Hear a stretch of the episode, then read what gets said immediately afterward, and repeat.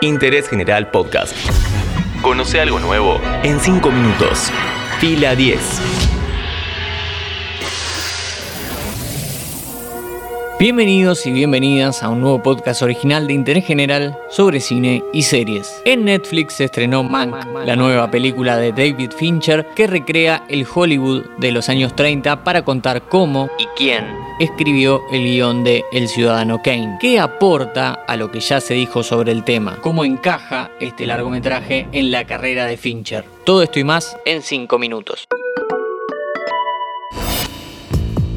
Pongamos un poco de contexto. Entre 1941 y 1971 no había dudas. El guion del Ciudadano Kane había sido escrito por Orson Welles y por Herman Mankiewicz. Luego de 30 años de certezas, la crítica de cine Pauline Kael publicó Racing Kane, un ensayo en el cual consagra a Mankiewicz como único autor de la obra.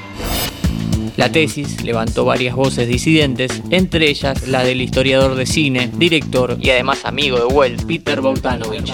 Sin embargo, en Mank se toma partido desde el título.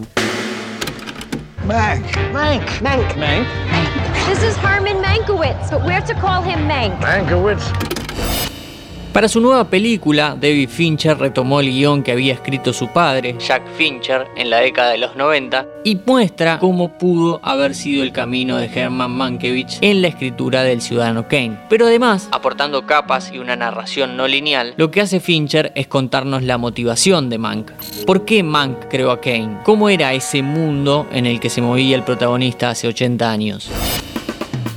Entonces la película se divide en dos líneas temporales, un presente donde Mank escribe y varios momentos del pasado que inspiran su obra. Estos dos caminos tienen puntos altos y bajos. Your family, your cronies, liquor. I gave you a second chance. En el presente lo tenemos a Mank postrado en una cama luego de un accidente de tránsito. La actuación de Gary Oldman luce mucho más en estos momentos. Cuanto más exhausto está el personaje, mejor le queda la interpretación al actor. La dificultad de esta línea temporal es que tarda bastante en tener importancia y, para el espectador que no conoce la historia detrás del ciudadano Kane, puede llegar a ser aburrida. Por el contrario, en los flashbacks, el que se luce es el director y la producción. Los escenarios recrean toda la opulencia de los estudios Metro Goldwyn Mayer, así como el castillo del magnate William Randolph Hearst. El pasado nos empuja por la historia y nos cuenta poco a poco cómo la relación de Mankiewicz con Hearst y Mayer se destruye. Las diferencias son ideológicas y Fincher las deja perfectamente expuestas. Cuando Orson Welles hizo su adaptación de La Guerra de los Mundos, disparó una serie de teorías sobre el poder de los medios de comunicación.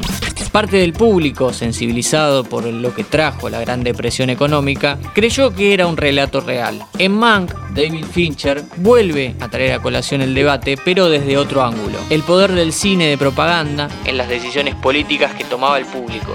Es ahí donde aparece el disparador de las decisiones del protagonista.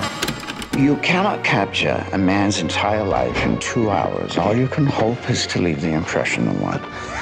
Why Hearst? David Fincher es un gran narrador, ya lo había demostrado en su primera película. Es difícil encontrar un hilo conductor en la filmografía de este director. Podríamos decir que lo que más le interesa resaltar es la naturaleza del personaje que está roto, ya sea un asesino serial en Seven, un oficinista con un trastorno de bipolaridad en el Club de la Pelea, o un guionista alcohólico en esta su nueva película. Outside his own blonde Betty Boop, you're always his favorite dinner partner. Are you familiar with the parable of the organ grinder's monkey? Para esta última obra, Fincher emplea recursos que antes no había utilizado. Está filmada en blanco y negro, con sonido grabado en mono y de forma analógica, y con una imagen retocada para que se parezca a un film de esa época. El espectador la disfruta, pero gana aún más si conoce sobre la historia del cine en general y sobre la era de oro del cine en particular. En un año gris para todos, donde el cine no quedó exceptuado de los problemas coyunturales, Mank es una gota de alivio. De eso hablamos hoy en Interés General. Interés General Podcast. Encontrarnos en Spotify, en Instagram y en interésgeneral.com.ar.